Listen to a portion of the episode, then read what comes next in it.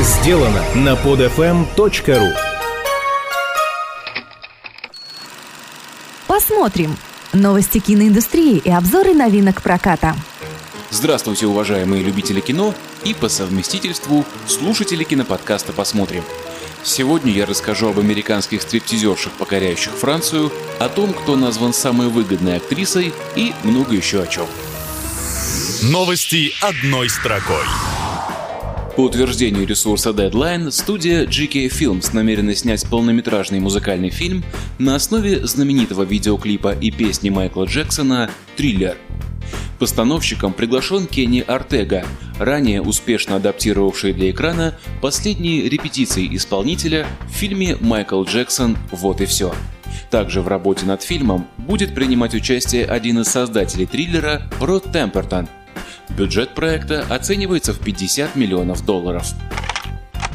В рейтинге самых рентабельных актрис Голливуда, который публикует журнал Forbes, в этом году первое место заняла американка Энн Хэтэуэй, исполнительница роли Белой королевы в «Алисе в стране чудес». Каждый вложенный в нее доллар принес киностудиям 64 доллара прибыли. На втором месте в рейтинге, благодаря участию в двух кассовых проектах «Загадочная история Бенджамина Баттона» и «Робин Гуд», оказалась Кейт Бланшет с прибыльностью 27 долларов на каждый вложенный доллар. Третье место заняла Дженнифер Энистон. Отбор фильмов и кинокомпаний, которые получат государственную поддержку, должен происходить с участием независимых представителей общественности.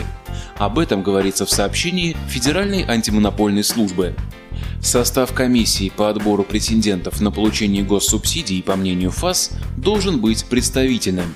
В нее должны войти как представители министерств и ведомств, так и режиссеры, писатели, сценаристы и обязательно независимые представители общественности.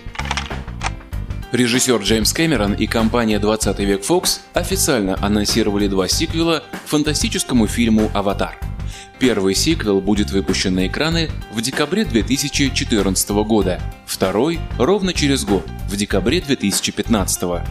Напомним, что фильм «Аватар» вышел в прокат в декабре 2009 года. Осенью же этого года на экраны выпустили расширенную версию картины, в которую вошли 9 минут дополнительных материалов. Согласно данным сайта Box Office Mojo, общие сборы фильма превысили 2 миллиарда 700 миллионов долларов. Скоро на экранах. Первый фильм в моем сегодняшнем обзоре «Мальчики-налетчики» режиссера Джона Льюсенхопа. Это история о группе молодых изобретательных преступников, которые грабят банки с удивительным изяществом. Но одна из афер, на подготовку которой у грабителей было всего 5 дней, и в результате которой они стали владельцами 20 миллионов долларов, может стать для них последней. Дело в том, что по следу банды идет сильный соперник – талантливый полицейский детектив Джек Уэллс. Сумасшедшие погони, предельное напряжение, неожиданные сюжетные повороты – все это ждет зрителей фильма «Мальчики-налетчики» в кинотеатрах с 4 ноября.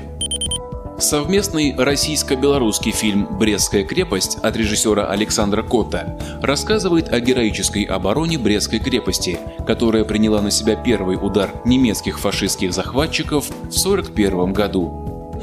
Если вы интересуетесь историей нашей страны и хотите пропитаться духом патриотизма, этот фильм для вас. В нем с документальной точностью описываются события, происходившие в первые дни обороны.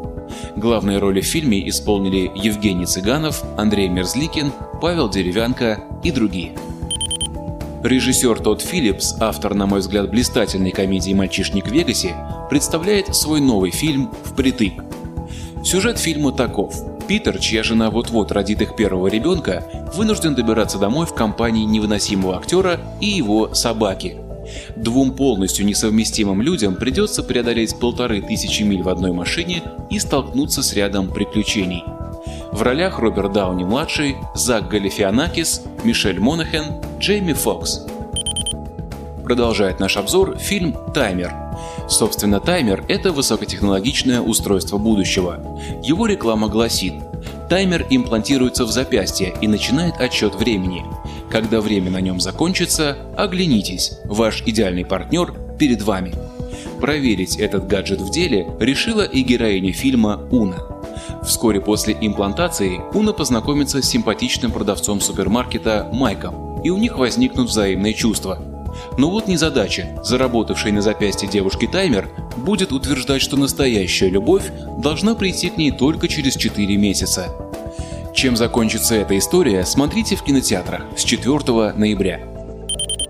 За французскую ленту «Турне» режиссер фильма Матье Амальрик получил приз Канского кинофестиваля этого года, собственно, как лучший режиссер.